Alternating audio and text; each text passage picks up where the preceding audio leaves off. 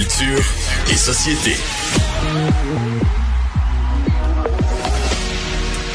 Anaïs Gertin-Lacroix est de retour. Anaïs, bonjour. Bonjour Benoît. Hey, dis donc, t'es- t'es- tu étais parti en voyage de noces? En Italie, imagine-toi, absolument, absolument. J'ai mangé, j'ai bu, j'ai dormi, j'ai fait tout ce que je fais pas ici ou presque. Est-ce que tes jambes ont tremblé? Ben, à l'hôtel, je peux te garantir que si je me fie des fois à l'isolation entre les chambres, ça, ça tremblait beaucoup dans les autres. Donc, ça a tremblé dans la mienne, évidemment, c'est un voyage de noces. Euh, ça, tremblait pas mal tout court en Italie, je te dirais, dans, les hôtels. euh, ouais, ouais, mon Benoît. OK, on t'appelle parce que le son est pas très bon. Oh non, pas Ouais. vrai, on m'appelle. OK, je suis là, on m'appelle. Ouais, parfait. OK.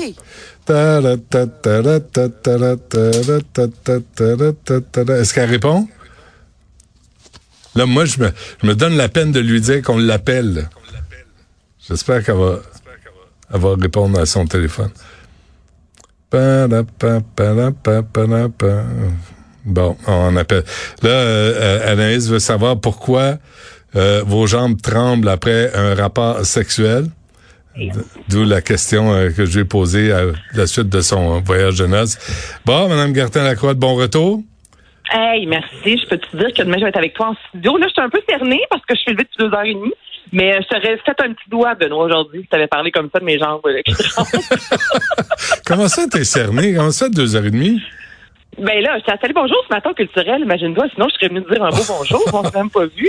Eh ben oui. Non, je le sais. Moi, je passe après. Alors, tu veux, Ah. tu veux, tu veux nous expliquer? Ben, j'espère que tu as eu un bon euh, voyage de noces et que l'Italie était merveilleuse. Ah, écoute, je suis en amour avec l'Italie, puis euh, je, je vais y retourner. C'est. Je, je te le dis. Je te, le dis. Je te Voilà. comprends tout à fait. Euh, pourquoi vos jambes tremblent après un rapport sexuel?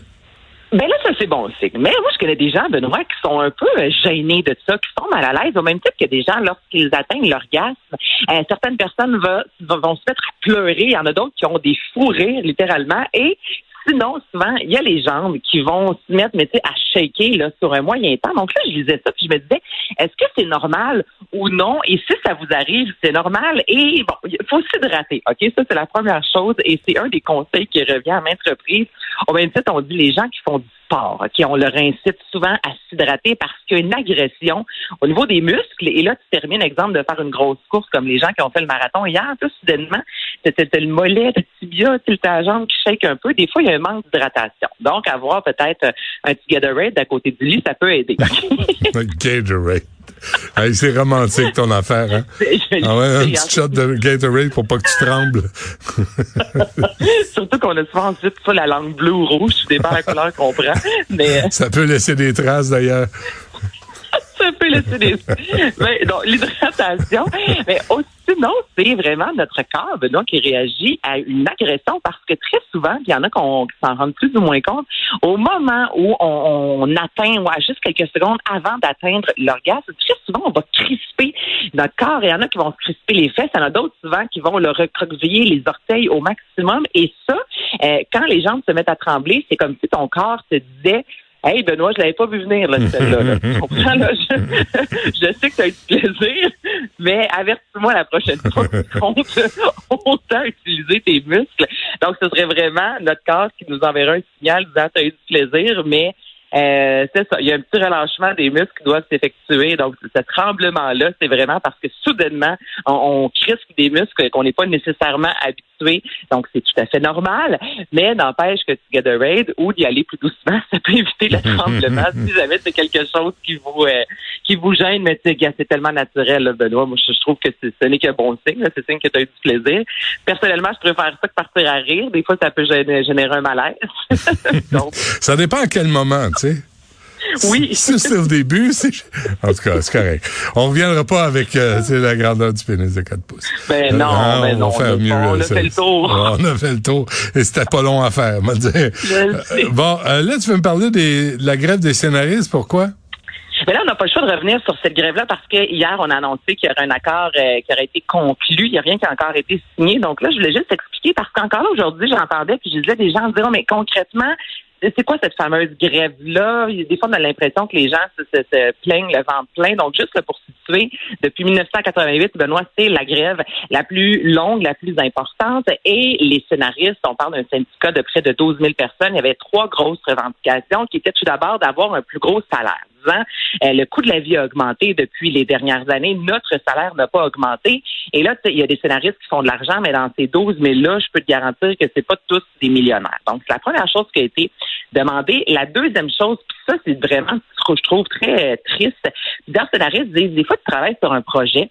Et là, moi, je te donne un exemple de Squid Game qui a connu un méga succès, le jeu du calmar sur Netflix, mm. mais c'était pas nécessairement prévu. Donc, les scénaristes disent, on travaille sur quelque chose, on on espère qu'il y ait un, gros succès. Puis là, soudainement, ça devient un succès à l'échelle planétaire. Mais nous, on n'a pas une scène de plus. Il n'y a pas plus de redevances, on n'a pas d'argent, donc on aimerait ça, avoir une rémunération en considération aussi du succès des fois qu'un projet peut connaître, ce qui est légitime, et c'est aussi l'intelligence artificielle parce que souvent, pour des grosses émissions télé, on peut aller chercher trois, quatre, cinq personnes, des, des scénaristes, des scripteurs, et de plus en plus, ça s'est vu, on va engager, exemple, deux personnes.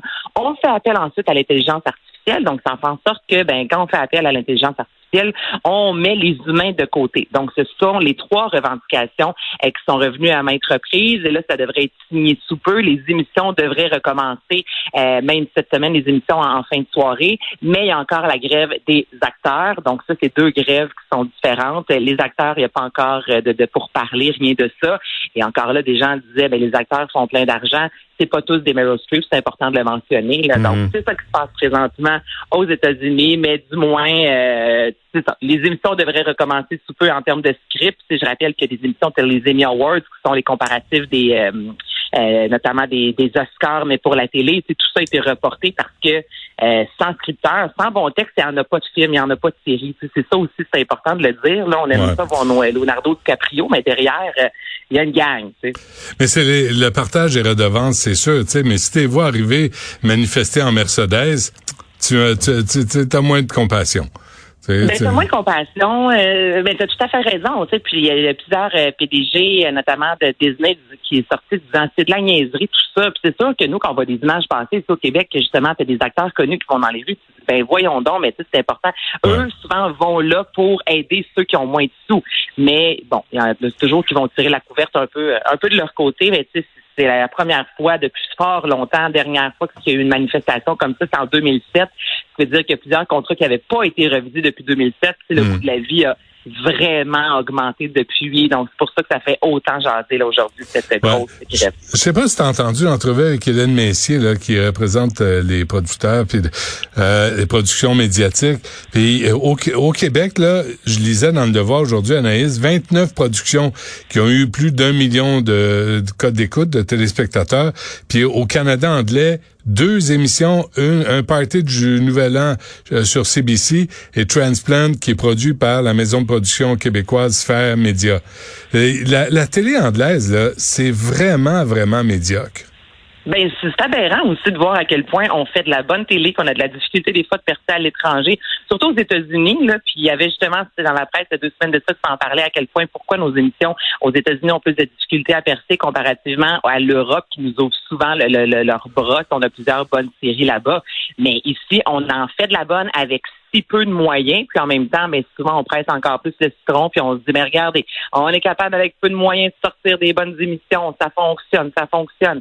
Mais la télévision au Canada, il n'y en a pas tant. Là. Tu as tout à fait raison. Canada il y a de Il y en a, il y a de l'argent. Puis pourtant, il ne se passe pas grand-chose. Nous, ici, c'est minuscule, puis on réussit à faire des merveilles. Puis les outils aux États-Unis, entre autres, on aime beaucoup venir travailler au Québec. Oui, c'est moins cher, mais il y a un vrai talent qui est ici. Puis je dis pas ça parce que je suis québécoise. C'est une réalité, puis il faut en être au courant. Hmm. OK. Euh, avant qu'on se quitte, un mot sur euh, The Office. Oui, as-tu aimé ça, toi, cette série-là? Il c'est ton genre. non? Non, non j'ai pas... Euh, Ricky Gervais, je l'aime comme humoriste, je l'aime pas comme euh, comédien.